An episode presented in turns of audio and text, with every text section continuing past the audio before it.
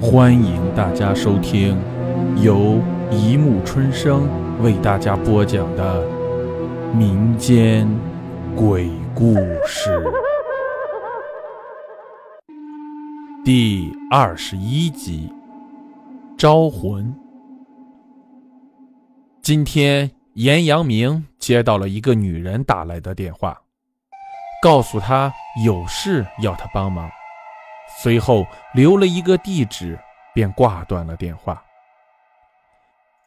严阳明在寝室里面整理了一下家伙时候，便穿着风衣出了校园，来到了附近的站台，等着三十二路公交车的到来。在站台上，周围的人对着严阳明指指点点，而严阳明却不当一回事。等了几分钟后，三十二号车终于来了。司机停稳之后，打开了车门。严阳明正准备上前，却没想到旁边的人蜂拥挤了上去，害得严阳明的箱子都掉落在了地上。他拍了拍风衣，弯腰捡起来，抬头后却发现公交车已经关上了车门。严阳明在下面大叫着：“不要走，我还没上去呢。”可是回应他的只是司机的一句：“人满了，坐下一趟吧。”公交车一溜烟就驶向了远处。严阳明在站台下面骂了一句，看了看手表，发现时间已经来不及了，拦了一辆出租车以后，便朝着那个女人的家里赶去。来到门口的时候，他拿出一面小镜子，整理自己的发型，紧了紧风衣，就按响了门铃。谁呀？啊，来了来了！一个女人的声音响起，就听见有人下楼打开了门，看着外面的人呆住了。只见是一个小青年，也就二十来岁吧。令人奇怪的是，他大夏天竟然穿着一件风衣。女人问道：“你是？”“我是严阳明，刚才不是你给我打电话的吗？”严阳明问着里面的女子：“哦哦，严先生啊，我叫雨飞，啊，快请进，快请进。”雨飞把严阳明让进了屋里。严阳明在客厅里面。转了好几圈，又看了看卧室，连说：“奇怪，奇怪，真奇怪。”严先生，哪里奇怪了？宇飞听到严阳明一直说奇怪，就问道：“奇怪呀，你这屋子里竟然一直都没有，太干净了，真奇怪。”严阳明解释了一下，再次说着奇怪：“有什么？”宇飞有些诧异地问道：“你不是请我来抓鬼的吗？”严阳明听到宇飞这样说，更觉得疑惑了。“啊，不是，我我我是找你来有别的事情的。”宇飞对着严阳明说道。之后，严阳明不再说话，提着箱子走到了客厅，把箱子放到了桌子上面，便坐了下来。等雨飞也坐了下来，严阳明才打开箱子，从里面拿出了一张纸，推到他的面前，说：“这是我的价目表，包年包月还可以享受八折优惠。钱不是问题，这间房子里有只女鬼，我亲眼见过。我并不是让你抓她，我只是有些事情想问问她。”宇飞看也不看价目表，对着严阳明说道：“人鬼殊途，行在一路。我们和他生活在不同的世界，他说的话你听不到，阳间的事物他也摸不着。如果想要和他们对话，那就只有招魂。”严阳明对着宇飞说着：“哦，怪不得。”宇飞自言自语说了一句话：“怪不得什么。”严阳明听到宇飞的话，问道：“哦，没什么，那就招吧。”宇飞说道。“那好，你给我找一间背阳面阴的房间，最好没有人去过的地方。”严阳明掐指一算，对着宇飞说道：“跟我来。”宇飞二话不说，站起来拉着严阳明就要走。等等等等等等，你不看一下价目表吗？我很贵的。严阳明再次确认道。切，宇飞不屑地说了一句，然后拉起严阳明就要走。等等等等，等我拿家伙。哎，粗鲁。严阳明拿起箱子，对着宇飞抱怨道。严阳明跟着宇飞来到了地下室。拿着手电筒走到桌子旁，点燃了蜡烛，然后在桌子上摆着箱子里的家伙事。等到把桃木剑放到桌子上以后，便说：“开始了。”严阳明拿起一根红绳，套在宇飞的中指上，另外的一头绑在了象上面，然后就开始念咒。等等等等，你绑着我干什么？宇飞看到严阳明把一根红色的绳子绑到了自己的手上，便问道：“招魂啊？”严阳明有些诧异地看着他：“什么？招魂？招魂需要你绑住我吗？绑你不行吗？”宇飞问道：“因为你不知道那个女人的生辰八字，一会儿还不知道招上个什么东西来。如果上我的身……”那咱们俩怎么办啊？严阳明对着宇飞儿解释道：“那好，嗯，那那没有什么后遗症吧？”宇飞问着最重要的事情。“嗯，不会，事后只会觉得有些累而已，睡一觉就好了。”严阳明再次说道。等到宇飞同意后，严阳明便拿起一个铃铛，摇晃着，念念有词地说道：“明死暗死。”冤屈屈亡，债主冤家，盗命儿郎。明死暗死，冤屈屈亡，债主冤家，刀命儿郎。放下了铃铛，把手插入糯米盆内，闭着眼睛念道：“贵舞台前八卦放光，渗入而去，超生他方。”随后，随着严阳明的一扬手，糯米。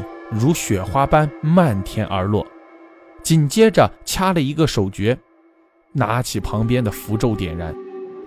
为男为女自身担当，贫贵富贱犹如自招。来，随着严阳明的一句来，宇飞应声趴在了桌子上面，随后慢慢的抬起头说道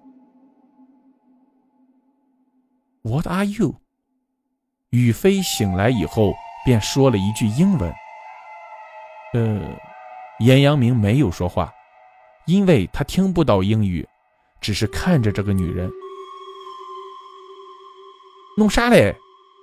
宇飞突然又说了一句：“咋咋了？”袁阳明吃了一颗糯米粒，回道：“咦，你这个瘪孙儿，你是不是没事干啊？”俺刚看上一个小鲜肉，还没等俺动手嘞，你就把俺招上来了。有啥事快说，我很忙的。嗯，没事那你回去吧。严阳明不知道该问什么，随着宇飞的话语答道：“不中，我看这个妮儿还不错嘛，要不咱俩玩玩？”宇飞说着就开始脱自己的衣服。严阳明闭上眼睛，拿着一张符咒对着雨芬：“咦，你个瘪孙儿，不玩就不玩嘛，拿家伙吓唬俺干嘛？我走了。”雨飞说了一声，便软了下来，慢慢的趴在了桌子上面。严阳明听到没有了动静，便睁开了眼，恰巧雨飞也醒了过来，看着自己半露的肩膀。紧了紧衣服，问：“你你你做什么？”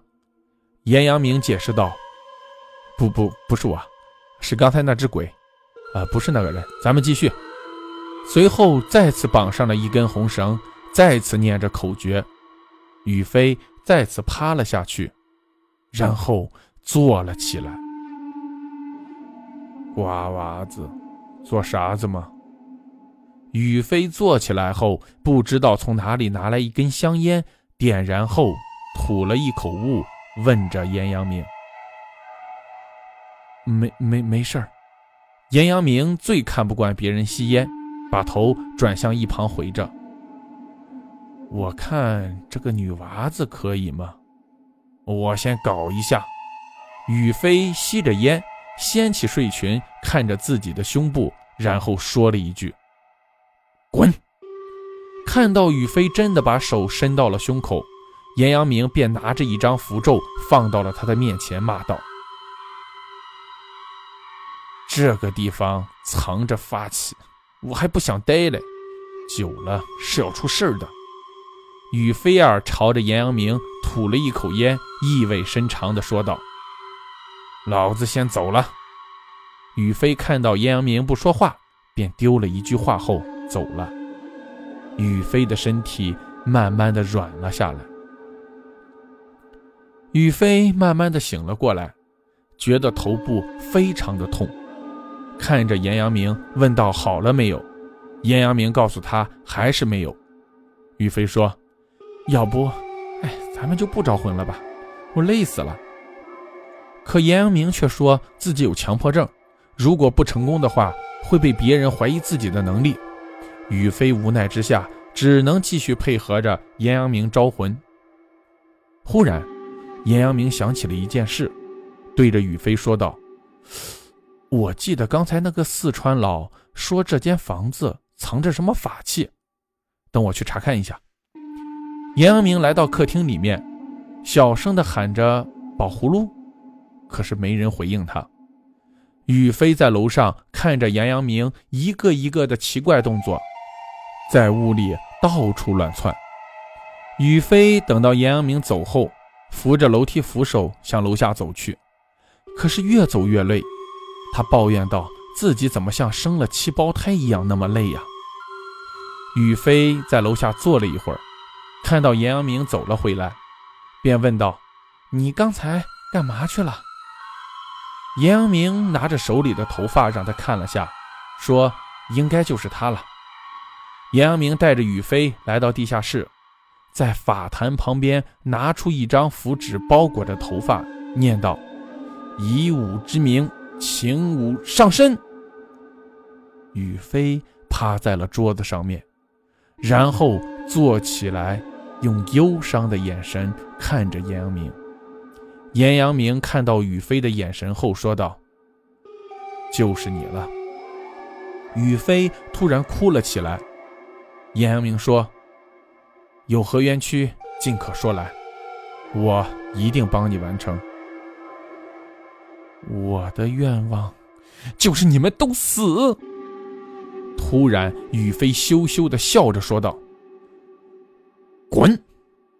严阳明听到宇飞这样说，心中还是非常胆怯的，拿出一张符咒，对着宇飞说道：“臭道士！”就你还想多管闲事？你给我留下吧！宇飞说完就掀翻了桌子，上面的东西落了一地。严阳明拿着手中的桃木剑，对着宇飞的面门刺去。可是由于女鬼在体内，却没有任何的作用。女鬼对着严阳明吐了一口黑气，他只觉得一阵天昏地转，就倒在了地上。看着身边不断出现的恶鬼，忍不住叹了口气：“难道我就要死了吗？”灵魂不断传来的疼痛几乎让严阳明昏厥过去，双眼一闭便没了知觉。不知过了多久，严阳明只觉得自己可以动了，站起来后却发现自己的尸体还在地上。这一刻。他看了看宇飞，正在吃着自己的尸体。好了，故事播讲完了，欢迎大家评论、转发、关注，谢谢收听。